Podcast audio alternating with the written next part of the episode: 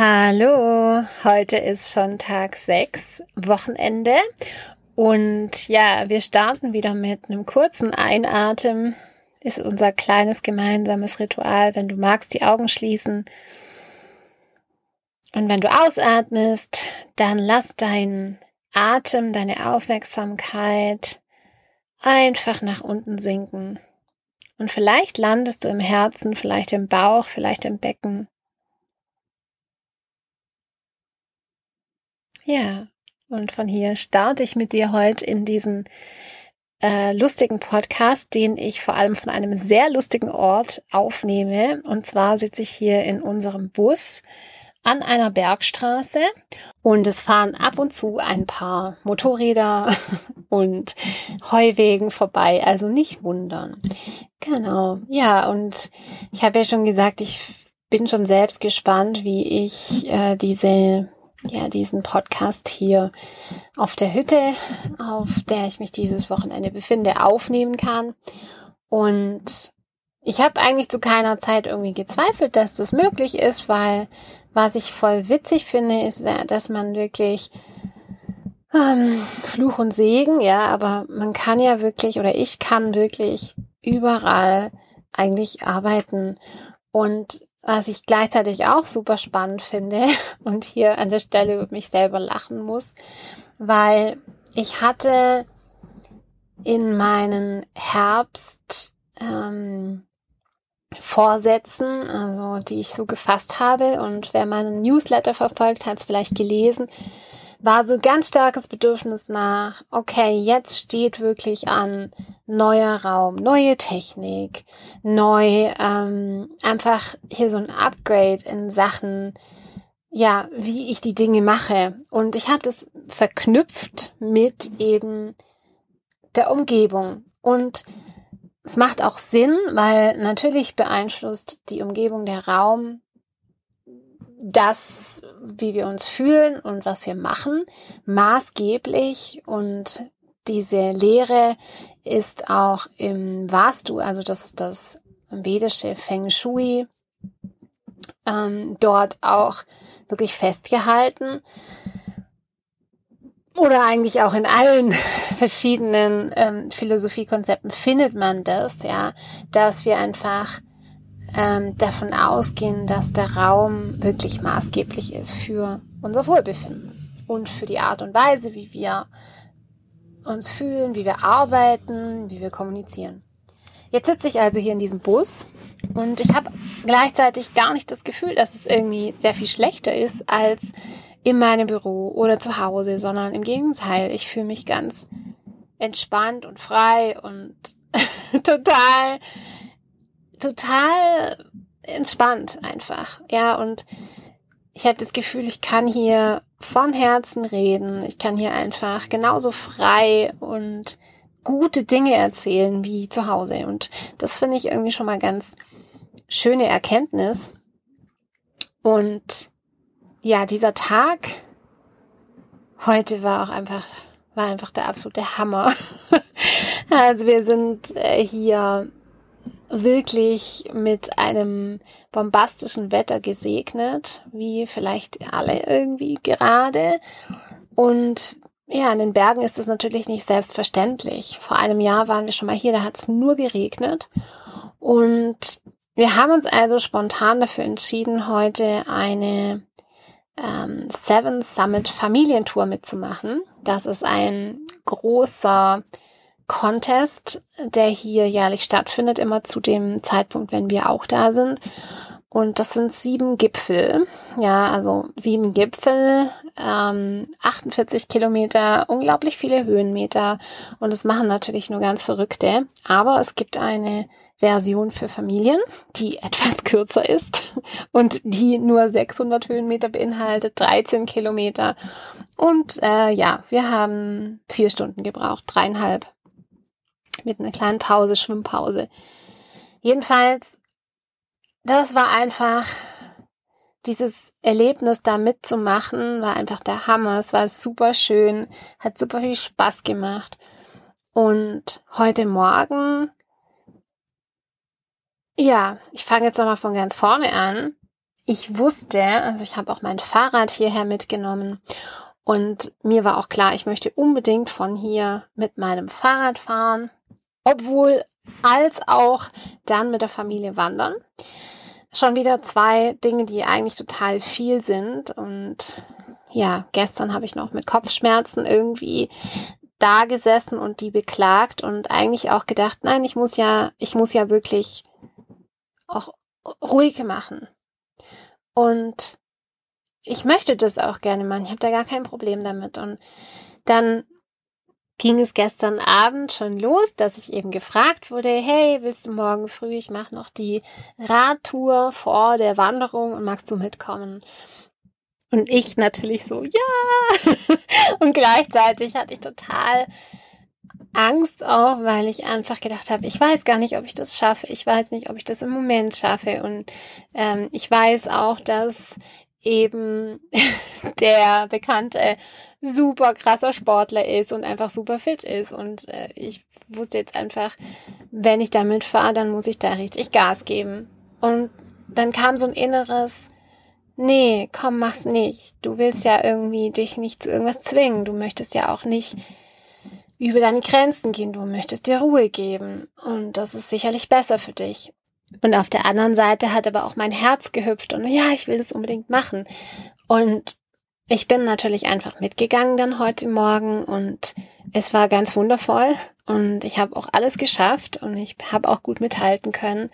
Und wunder war's, mir ging es danach einfach super gut und ich habe im Prinzip noch mehr Energie gehabt wie vorher und konnte dann die Seven Summits Tour mit der Family auch noch gehen. Und es war echt ein heißer Tag. Also es war ein anstrengender Tag für so eine Bergtour.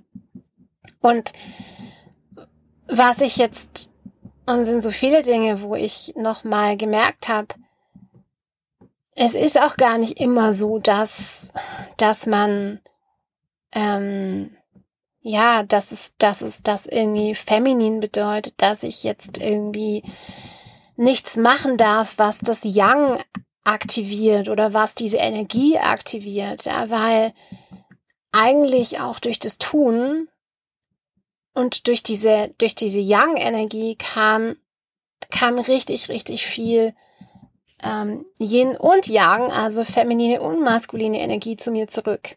Im Sinne von, ich war danach einfach super gelaunt, ich habe äh, die Launen meiner Kids viel besser ertragen können.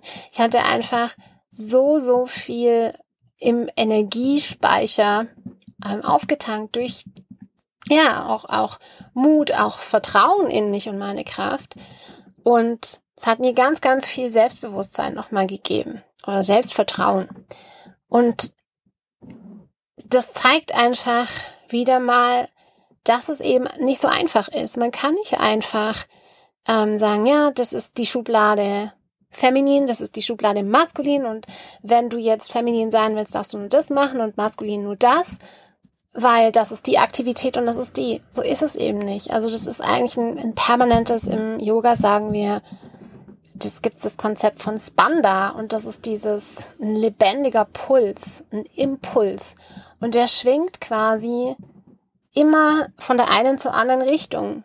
Und der Tod von Spanda, der Tod des Impulses, der Tod der Inspiration ist der Stillstand vielmehr. Ja, und was ich auch super spannend fand am heutigen Tag, also ähm, dieses Erlebnis mit anderen zusammen zu sein und was das einfach macht, dieses, wir gehen da hoch. Normalerweise, vielleicht kennt ihr es von euren Kindern, es ist ein heißer Tag äh, man hat vier Kinder und die sind nicht wahnsinnig begeistert davon, dass man jetzt irgendwie in der Hitze auf einen Berg raufklettern soll und das auch noch fünf Stunden lang gefühlt. Aber weil einfach dieser Wettkampf da war und weil es um was ging, sind die gerannt. Die hatten so Bock, das zu tun. Die hatten so Lust. Die, die, die haben, waren richtig, richtig motiviert. Und man sagt ja immer von Kindern, ähm, dass Kinder diesen Wettkampf brauchen. Side Note an dieser Stelle, Bundesjugendspiele. Völliger Quatsch, ne? sowas einfach nicht mehr zu machen, nur weil eben manche nicht mit so einem Wettkampf umgehen können. Es ist eigentlich auch wichtig, dass Kinder das lernen und sie sind davon motiviert. Und ich glaube nicht, dass der richtige Weg ist zu sagen, oh, jetzt nehmen wir mal den ganzen Wettkampf und den ganzen Druck und die ganzen Ziele raus, sondern vielmehr, nee, ähm, die Art und Weise, wie wir damit umgehen. Und dann war es aber leider so, dass wir Erwachsenen wollten im See baden und das hat natürlich Zeit gekostet und äh, natürlich war das überhaupt nicht im Plan von vom Wettkampf, weil naja, wenn man Wettkampf macht, dann badet man nicht im See, dann versucht man die Tour so schnell wie möglich runter zu reißen und wir haben natürlich dadurch Plätze verloren und wir waren dann an der drittletzten Stelle. Und die Kinder haben sich nicht getraut, ins Ziel zu laufen. Und da waren richtig viele Menschen, die dann irgendwie geklatscht haben, Zielfoto und so weiter. Und ich bin, ähm, wir haben am Schluss nochmal drei, drei Teams überholt. Und ich bin mit den Mädels durchs Ziel. Und die, die wollten da nicht durch. Ich schäme mich so. Das ist so schlimm, jetzt hier der Verlierer zu sein. Das ist ja so ein, das ist so schlimm. Und das war auch eine ganz große Erkenntnis, wo ich dachte, nein. Ich habe natürlich auch sie bekräftigt und alle haben sie bekräftigt. Nein, es war eine super Leistung, dass ihr das überhaupt gemacht habt, ja, das jetzt heute zu machen. Aber es ging ja auch nicht ums Gewinnen. Und äh, natürlich ging es auch ums Gewinnen, aber der Weg war halt genauso wichtig. Ja, und ihr konntet noch im See baden, also nicht die Kinder, aber zumindest die Erwachsenen. und ihr habt vielleicht ein bisschen mehr vom Weg gesehen. Und hey, einfach, dass ihr dabei wart, war einfach auch schon das Ziel und sowieso die Belohnung. Und es hat mich ein bisschen Überredungsarbeit gekostet, das irgendwie nochmal mit den Kindern auch zu reflektieren, was für eine tolle Leistung das war. Und ich verstehe eben, dass Kinder da noch nicht ganz so weit sind und sagen, nein, aber ich habe jetzt verloren und deswegen war es jetzt irgendwie alles blöd. Aber sie haben dann auch gesagt, hey, nächstes Jahr gehen wir einfach allein, ohne die Eltern. Und das machen wir nochmal. Also das Schöne ist, sie sind jetzt nicht irgendwie mh, mm, total entmutigt, sondern vielmehr nochmal motiviert gewesen, das einfach nochmal zu versuchen. Und ich glaube, es zeigt so schön, wie, wie, das, wie das eben ist, wenn wir zum einen nicht alleine was machen und wir haben auch im, ich lese ja dieses wunderbare Buch, The Lion's Roar, ähm, die buddhistischen Weisheiten. Und da gibt's einen Begriff im Sanskrit, Abhisheka. Das ist, bedeutet letztendlich übersetzt sowas wie Initiation. Kann aber auch einfach heißen, dass es wirklich so eine ähm, ein komplettes Aufnehmen und Zugehörigkeit zu einem Tribe, zu einer Gruppe durch eine bestimmte Zeremonie. Und wenn das passiert, ja, wenn, wenn das eben pa passiert, dann entsteht so ein komplettes Gefühl von Surrender. Surrender heißt, ja, ich, ich darf mich da dem ergeben oder mich da reinlegen und dem auf das Vertrauen. Und ich finde, das hat einfach heute so schön auch gepasst. Hey, wir sind mit dieser Gruppe da, es wird einfach cool, egal was wir machen, egal ob wir jetzt gewinnen oder nicht. Und es, äh, dieses Surrender ist so dieses Gefühl von, es gibt kein Failing, es gibt kein, ich schaff's nicht. Oder ich hab's falsch gemacht, ich hab's nicht gut genug gemacht sondern allein, dass du in diesem, Tri dass du in diesem Tribe und, und diese Initiation, was ja bei Wettkämpfen auch ganz oft so ist, alle rennen zur gleichen Zeit los und dann entsteht da wirklich so ein richtiger Vibe und ganz viel Adrenalin wird ausgeschüttet und man geht einfach über seine Grenzen. Und das ist doch was Wunderbares. Und gleichzeitig zeigt es eben, wie sehr wir uns dann diesem Ziel ergeben und diesem Ziel einfach auch, hey scheiße, es ist anstrengend, aber wir I don't care. Natürlich gehen wir bis ans Ende. Ja, okay. Ähm, es war jetzt ein langer Podcast, deswegen höre ich auf.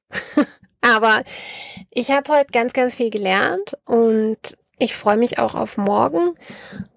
Ja, und sag dann bis Tag sieben. Morgen steht an, reflektieren. Ich habe so eine ganz lange Liste, was ich da irgendwie alles nochmal durchgehen darf. Freue ich mich schon drauf und lasse euch natürlich dran teilhaben. Habt ein schönes Wochenende.